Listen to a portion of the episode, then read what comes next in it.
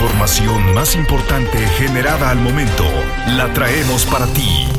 Radioincro.com Es 13 de febrero de 2023, Día Mundial de la Radio. Y en Radio Incro tenemos para ti toda la información. Actualidad informativa. Radioincro.com En tendencia con las nuevas tecnologías, en esta casa informativa nos hemos inclinado por la difusión de las noticias de Querétaro a través del formato podcast, ya que su popularidad ha ido en aumento y además se adecua a tus tiempos y ubicación. No dejamos de reconocer la labor de todos nuestros colegas de los medios que trabajan en las emisoras de radio tradicional en el Estado. Sin duda, sus aportaciones y la inmediatez del medio siguen siendo una opción para miles de oyentes. Cada medio de comunicación tiene sus fortalezas y hoy todas las tecnologías y formatos se complementan para atender lo más importante, tener una sociedad mejor informada. Feliz Día de la Radio. Continuamos. Siempre estarás informado con radioincro.com. Llevó a cabo el gobernador Mauricio Curi González la entrega de apoyos económicos del programa Contigo Crecemos que beneficia a 693 personas que pertenecen al sector de tianguistas, taxistas y locatarios de mercados. Esto con un monto único de 5 mil pesos cada uno, acción que fomenta su reactivación, crecimiento e integración social y económica. Las noticias de Querétaro están en radioincro.com. El gobernador del estado, Mauricio Curi González, aseguró que apoyará el proyecto del tren ligero México-Querétaro, esto luego de que el presidente de la República, Andrés Manuel López Obrador, señaló que es la opción más viable para desahogar el tráfico de la carretera federal 57.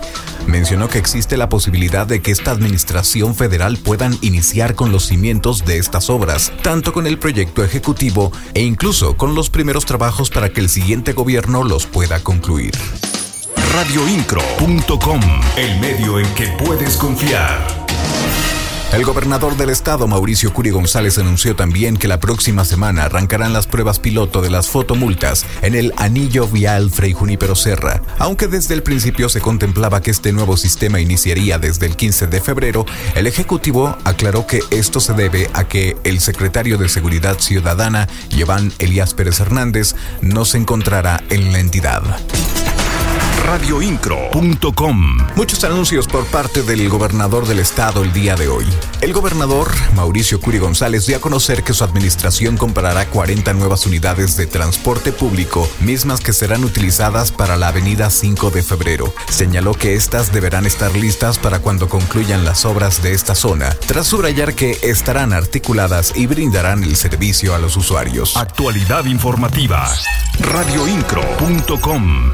La secretaria de Gobierno Guadalupe Murguía Gutiérrez encabezó el anuncio de la apertura de los tres centros de acopio en Querétaro para recibir apoyos de la población en beneficio de los damnificados de los países de Turquía y Siria. Estos se encontrarán ubicados en el CRIC, que está a un costado del Estadio Corregidora, la planta de almacenamiento y distribución del DIF en Avenida Universidad y la casa de Ecala en Plaza de Armas.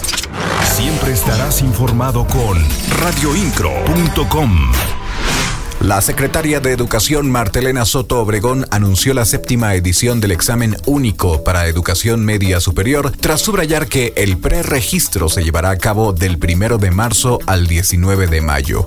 Apuntó que el costo de este examen será de 600 pesos para planteles de la zona urbana, mientras que será de 400 pesos para planteles de las zonas rurales. Indicó que todos los aspirantes tendrán garantizado su lugar en cualquiera de estas escuelas sin tener que gastar en otro examen. Actualidad informativa.